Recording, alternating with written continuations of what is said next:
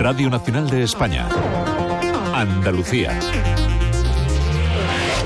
Buenos días, hoy se cumplen 10 años desde que Juanma Moreno asumió la presidencia del PP andaluz. En este tiempo ha escalado muchos escaños y ha pasado de liderar la oposición en el Parlamento a Susana Díaz a encabezar la presidencia de la Junta con mayoría absoluta y reivindicando un nuevo andalucismo. Quiero ser un presidente al lado de los andaluces, un andaluz cerca de la realidad de Andalucía, un nuevo orgullo andaluz, un andalucismo renovado y alejado de tópico Hoy mostramos al mundo una nueva imagen, más moderna y dinámica, sin renunciar por ello a nuestras fuertes señas de identidad. Los grupos de la oposición acusan a Moreno de preocuparse más de la imagen que de la gestión. Y Málaga amanece engalanada con la alfombra roja del Festival de Cine para convertirse en la capital mundial del cine español durante los próximos 10 días. Por la Biznaga de Oro compiten 19 cintas. La gala de inauguración va a homenajear hoy a la actriz Lola Herrera Laura García. Por el máximo galardón del Festival de Málaga compiten directores veteranos como Isaac La Cuesta con segundo premio, David Trova con El Hombre Bueno y Emilio Martínez Lázaro con un gister en La España vacía. Pero también se verán óperas primas de directoras como Clara Bilbao, Tratamos demasiado bien a las mujeres, y la gallega Sonia Méndez con Asneves. En total serán 246 producciones audiovisuales las que participan en las distintas secciones, con una amplia sección oficial fuera de concurso en la que estará el segundo trabajo de la sevillana Celia Rico, Los Pequeños Amores. Un certamen que tiene además un importante impacto económico, el de la edición anterior, cifrado en 107 millones de euros. Juan Antonio Vigar, director del festival. La cultura, cuando se instala sobre criterios de rigor y se plantea bajo ese concepto de utilidad y se hace una gestión eficiente de los recursos, es rentable. Tenemos que erradicar la idea de que la cultura es simplemente un gasto. Este es el segundo año en el que Radio Televisión Española es patrocinadora del festival y además participa en un total de 25 producciones, además de sección oficial con documentales dedicados a Marisol o Elena Huelva. Hoy predominan los cielos poco nubosos en Andalucía. Las temperaturas máximas por capitales se van a situar entre los 15 grados de Jaén y los 21 de Málaga. Escuchan las noticias de Andalucía en Radio Nacional de España con Nicolás Fernández y Javier Rodríguez en control de sonido y Carmen Vázquez y Antonio Rial en los micrófonos.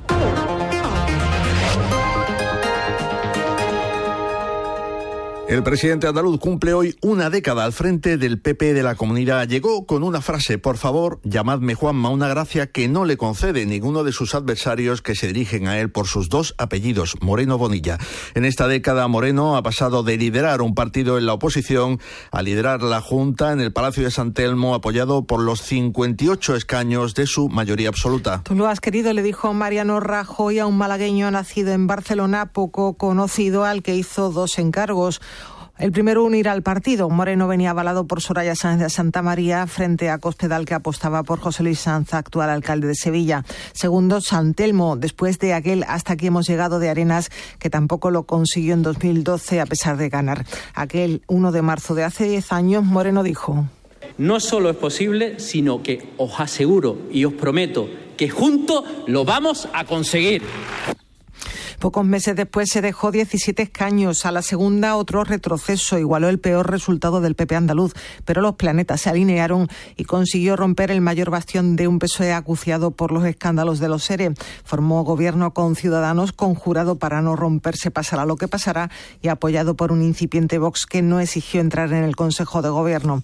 Moreno fue amoldando el partido y forjándose su proyección como varón, y a la tercera llegaba la mayoría absoluta. Ningún sondeo hasta ahora lo cuestiona, aunque tiene contestación en capítulos como la sanidad. Presume de que el PP dice es ahora el partido que más se parece a los andaluces con tres mantras. La moderación con la que a veces se diferencia de Ayuso y con la que se puso del lado de Feijóo frente a Casado, acentuando un sentimiento andalucista que volvía a exhibir este miércoles Día de la Comunidad. Os convoco a defender la igualdad entre españoles sin privilegios para nadie. Ese es el andalucismo en el que yo creo. Para el tercer mantra, convertir a Andalucía en la locomotora del país, los datos indican que todavía queda mucha distancia.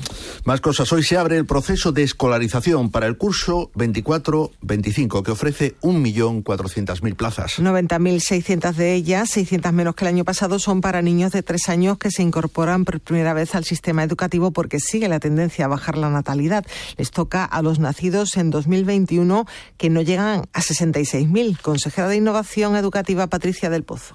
Y ustedes se preguntarán ¿Por qué sacan 25.000 plazas más que niños ingresan de tres años? Pues precisamente las sacamos en oferta inicial para que puedan y tener más facilidades y favorecer la libre elección de centros por parte de la familia.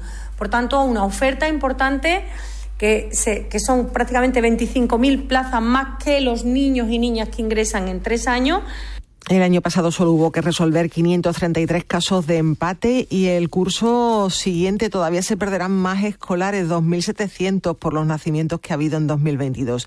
El PSOE denuncia que los recortes solo son en la pública. Isabel Ambrosio.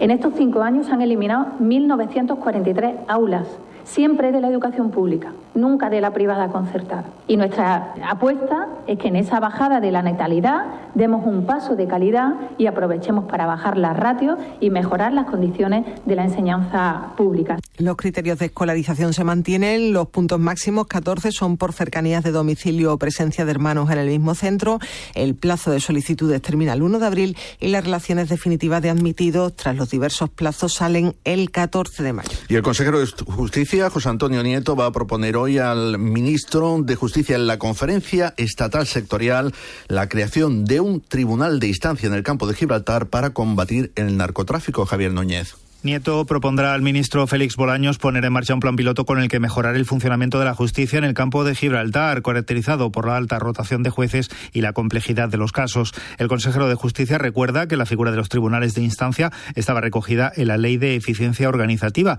que decayó con la convocatoria de las últimas elecciones generales y que generó el malestar entre los sindicatos. Bajo este tribunal quedarían amparados los juzgados de Barbate, San Roque, La Línea y Algeciras, que podrían coordinar de manera más eficiente los casos de narcotráfico de manera paralela, el consejero andaluz de Justicia se muestra partidario de que los casos de narcotráfico con conexiones internacionales sean perseguidos por la Audiencia Nacional y pedir al Gobierno más recursos policiales. Andalucía, eh, pedirle al, ministro Marlaska que deje de negar la evidencia, de negar la realidad, que deje de negar medios imprescindible para que puedan trabajar eh, los agentes en ese combate al narcotráfico absolutamente desproporcionado en el que los medios los tienen los que delinquen y no los que tienen que proteger la legalidad. Anotar que una semana después de ser censurado por el Senado, el ministro del Interior, Fernando Grande Marlasca, ha sido reprobado este jueves por el Pleno del Congreso por el crimen de dos guardias civiles arrollados por una narcolancha en Barbate.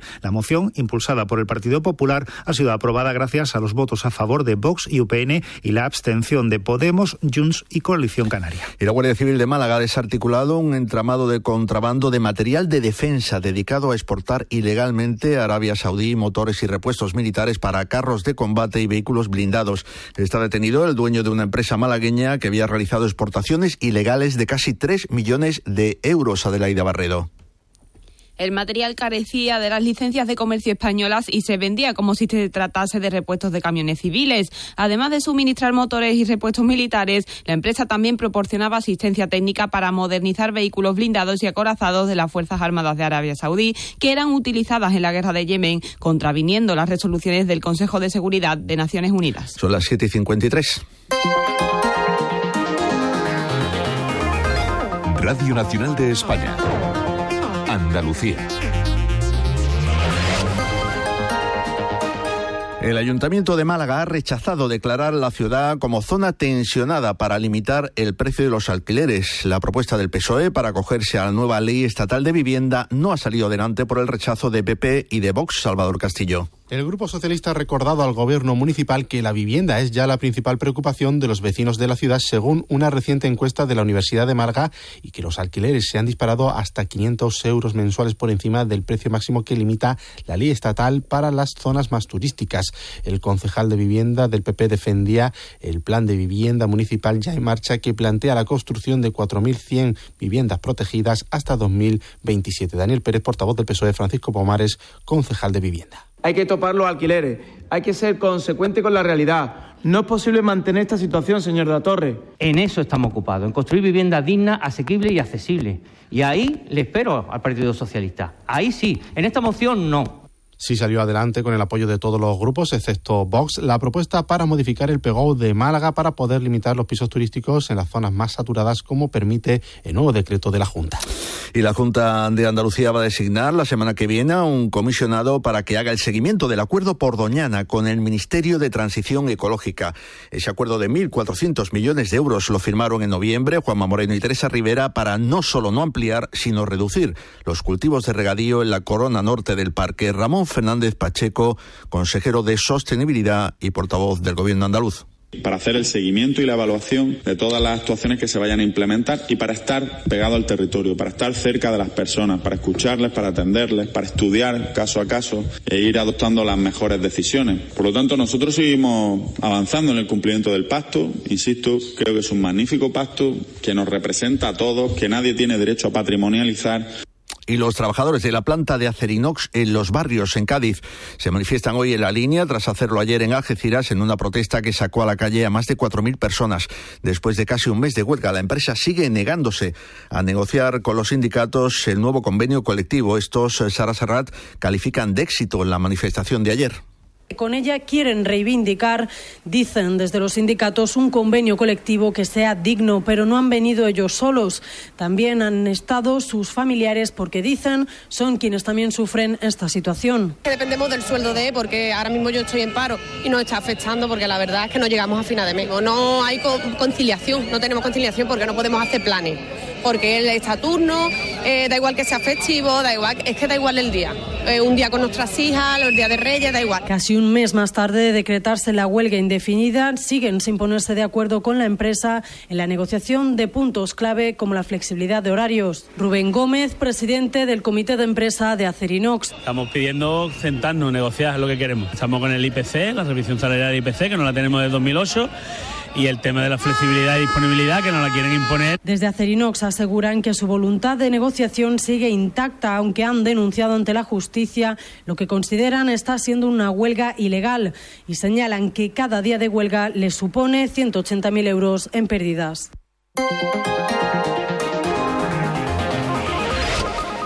Buenas perspectivas para la estación de esquí de Sierra Nevada este fin de semana, que ha abierto por primera vez este año una veintena de pistas nuevas y alcanza ya los 65 kilómetros esquiables. Danilo Jangurem. Muchas personas se han desplazado estos días hasta la estación invernal aprovechando el Día de Andalucía. Para algunos de los visitantes es la primera vez. El plan pues esquiar hasta las 5 de la tarde y luego cervecitas, a cenar y unas copitas. Venimos de Barcelona, algunos de Madrid con los amigos y nada, este año es la primera vez aquí en Sierra Nevada. Sierra Nevada tiene una ocupación hotelera que ronda el 80%. Este fin de semana la estación invernal celebra una prueba de la Copa del Mundo de Snowboard Cross, lo que atraerá mucho público. Mercedes Delgado, portavoz de la CETURSA Sierra Nevada. La estación desde luego está totalmente preparada y a esas pruebas se puede acercar todo el que quiera, no solo los esquiadores, también la gente, los visitantes podrán acceder a través del Telesilla Jara a nuestra zona de meta que va a tener una animación tremenda para que puedan ver las carreras. La nieve que ha caído los últimos días como consecuencia de las borrascas que han afectado al macizo montañoso ha dado un respiro al sector empresarial de la estación, puesto que se puede decir que garantiza la apertura de las pistas hasta el final de la temporada.